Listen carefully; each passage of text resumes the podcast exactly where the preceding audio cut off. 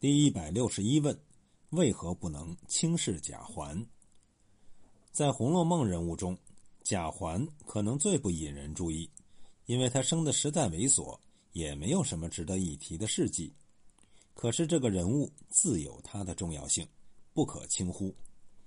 贾政一共生了三个儿子，长子贾珠与次子贾宝玉皆是王夫人所生，贾珠早亡，只剩下一个宝玉。所以全家待之如活龙一般。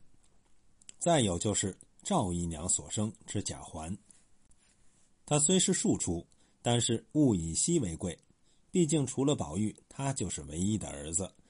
他就像汽车后面背的那一只备胎，平时看不出什么作用，一旦出事儿，他的重要价值就立即凸显。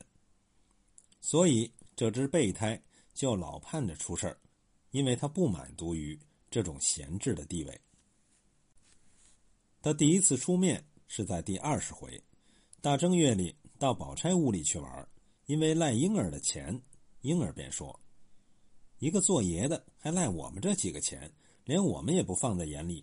前儿和宝玉玩，他输了那些也没着急，下剩的钱还是几个小丫头子们一抢，他一笑就罢了。”于是贾环便说。我拿什么比宝玉呢？你们怕他都和他好，都欺负我不是太太养的。说着，竟然哭了。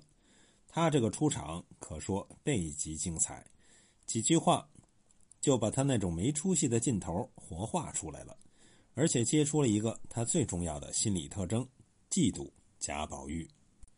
他不说自己素质低、形象差，故此大家瞧不起他，而是认为自己不是太太养的。大家才瞧不起他，他很有一些阶级意识。回到家里，赵姨娘见到他第一句话，也是在全书中说的第一句话，就是：“又是哪里垫了踹窝来了？”当他说是婴儿欺负他，宝玉哥哥撵他来了，赵姨娘紧跟着说：“谁叫你上高台盘去了？下流没脸的东西，哪里玩不得？谁叫你跑去讨这个没意思？”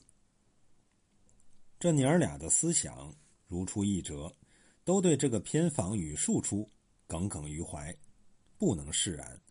贾怀是一块狗肉，上不得高台盘在王熙凤眼里，那是因为他本身素质太低，缺少教养；在赵姨娘眼里，则是因为他是庶出。若是正出，自然就上得高台盘了。奇怪的是，作者也有意不让他上高台盘比如正月十五，元妃省亲，连贾兰都在随母依书行礼，唯独这个贾环却没有参加。书中说他从年内染病未痊，自有闲处调养。看起来他这个病不是一般的感冒风寒，而是用现在的话说需要住院的病。可是，在元妃省亲之后第三天，他就若无其事的到宝钗屋里玩去了。根本不像有病的样子，这究竟是怎么回事是果真有病，还是作者有意不让他参加云飞省亲这个贾家最为隆重的大典？我们不得而知，但是可以想象，如果在众姊妹与宝玉在云飞面前写那应制诗时，多出一个贾环，也确实大煞风景。他是一个极其敏感的人，几乎任何事情。都可以想到这个庶出的身份上去，也正因为有这个庶出的身份横亘在心里，对于任何事情都会感觉不自在。正月里，元妃让大家每人制一个灯谜，拿进宫去猜，然后搬出奖来，不过是一个公制诗筒，一个茶显，每个人都有，独迎春和贾环没得。迎春自为玩笑小事，并不介意，可是贾环。便觉得没趣儿。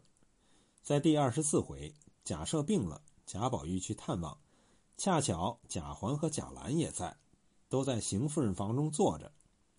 邢夫人待他们也有区别，她让贾宝玉坐在炕上，和他在一个坐褥上坐，让贾环和贾兰在地上的椅子上坐，而且邢夫人百般摸索抚弄宝玉，贾环便早已心中不自在了。